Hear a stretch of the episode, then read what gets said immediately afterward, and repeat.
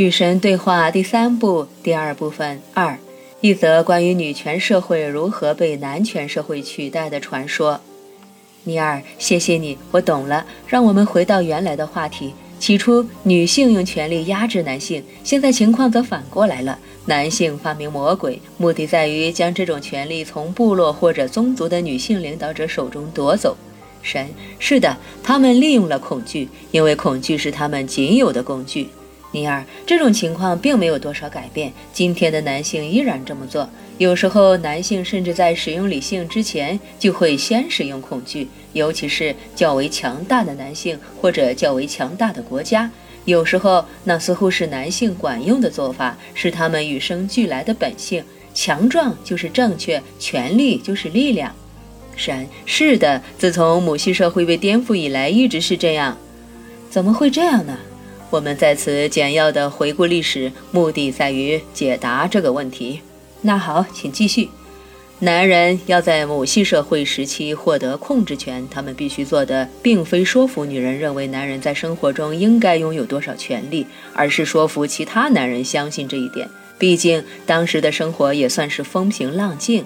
男人只要做些粗活，体现自身的价值，然后就能和女人做爱。这种日子已经算是不错了。所以，那些没有权利的男人很难说服其他没有权利的男人去追求权利，直到他们发现了恐惧。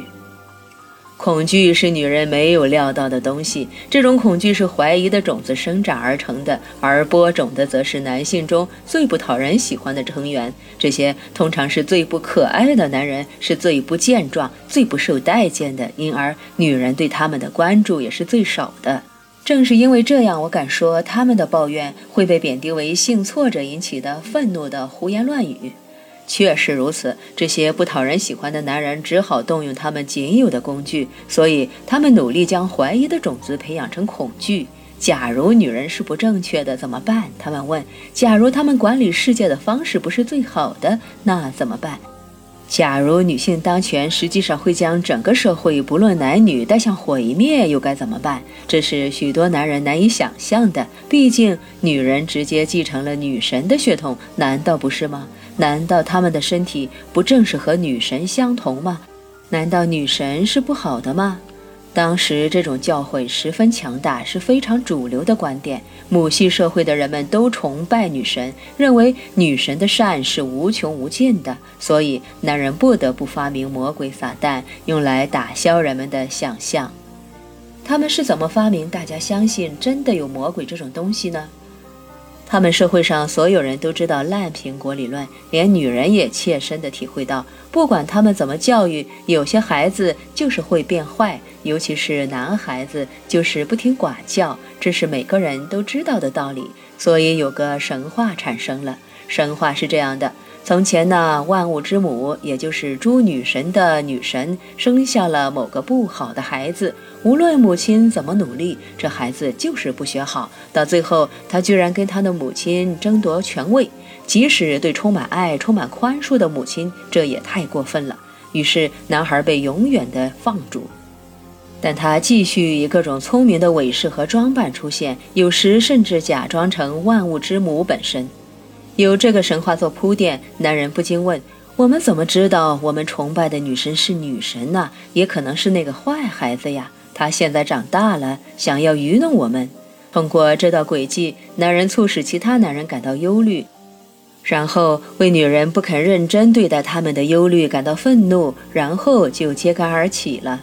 你们现在所谓的撒旦就是这样被创造出来的。创造某个关于坏孩子的神话并不难，甚至说服同宗族的女人相信这种家伙的存在也不难。让每个人认为那坏孩子是男的更不难。难道男性不是较为低级的性别吗？这道诡计被用于创造一个神学问题：假设坏孩子是男的，假设魔鬼是雄性的，那么谁能够压制他呢？女神当然不行，因为啊，那些男人巧妙地说，若是说到智慧和远见、思维清晰和仁厚慈悲、运筹帷幄和深思熟虑，没有人会怀疑女人的优越性。可是说到蛮力，难道不需要男人吗？在从前的女神神话中，男人只是内助而已，他们是女人的伴侣，从事仆役的工作，满足他们的性欲望，让他们能够感受到女神的伟大和美妙之处。但现在，女人需要男人做更多的事情，他们还需要男人能够保护女神、击败敌人。这种改变并不是在一夜之间完成的，而是经历了许多年。渐渐的，非常缓慢的，各个母系社会开始认为，男人不仅是女人的内助，也是神话中的守护者。因为现在女神有了敌人，这样的守护者显然是必须的。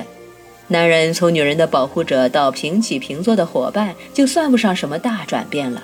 男性的神被创造出来，而且在某段时间之内，神话里的男神和女神共同拥有统治权。然后呢，又是逐渐的，男神被赋予了更重要的角色。男神不但提供保护和力量，也开始提供智慧和爱。有种新的爱在这些神话中诞生，这是用暴力去保护的爱，但它也是基于其保护对象的爱，因诸女神而妒忌的爱。男人如今不再以满足女人的性欲为己任，而是为了争夺女人展开殊死的搏斗。各种神话中开始出现这样的男神，他们拥有无边的法力，为美丽的难以言喻的女神而争吵战斗，于是诞生了妒忌的男神。你说的真有趣，别插话，我快讲完了，只剩下一点点了。不久之后，令男神为之妒忌的就不仅是女神，而是扩展到万事万物。我们最好只爱他。这些妒忌的男神宣称，别爱其他神，否则，哼哼。由于两性中男性最有力量，而男性中又是男神最有力量，所以这种新的神话几乎是不容置疑的。各种关于胆敢提出质疑的人的故事开始流传。那些故事说，质疑的人最终都失败了，于是诞生了狂暴的男神。很快，人们原本关于神的观念遭到颠覆，神不再是所有爱的根源，它变成了所有怕的根源。原来的女神是慈爱的，她就像以无尽的宽容宠爱孩子的母亲，甚至像热爱虽然不太出色，但毕竟有点用的丈夫的妻子。但取而代之的男神却是妒忌的、暴躁易怒的。他不但严厉，而且睚眦必报，绝不容忍任何干预，绝不允许任何怠慢，绝不宽恕任何冒犯。原来的女神是欢乐的，面带笑容的，她惊艳着无尽的爱。温柔地顺从各种自然规律，取而代之的男神则是阴郁的、道貌岸然的。他宣称他的法力超乎自然规律，而且永远对爱加以限制。这就是你们今天崇拜的男神，这就是你们落到今天这种境地的过程。这真是太让人吃惊了，既有趣又让人吃惊。但你跟我说这些有什么意义呢？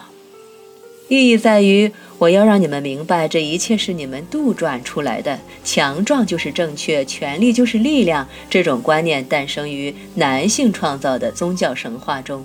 那个狂暴的、妒忌的、愤怒的神是你们想象出来的。然而，由于你们想象的时间过长，它变成真实的。时至今日，你们仍有人认为神真的是这样。但这种想法和终极实在毫无关系，跟这里正在发生的事情也毫无关系。那是什么呢？跟这里正在发生的事情是，你们的灵魂渴望得到他所能想象的对其自身的最高经验。他来到人世是为了这个目标，在其经验中实现其自身，也就是说，让其自身变得真实。然后他发现了肉体的快感，不仅是性的快感，而且是各种各样的快感。由于沉溺在这些快感之中，他逐渐忘记了各种灵性的欢愉。这些也是快感，远比身体带给你们的快感更加美妙，但灵魂已经忘却。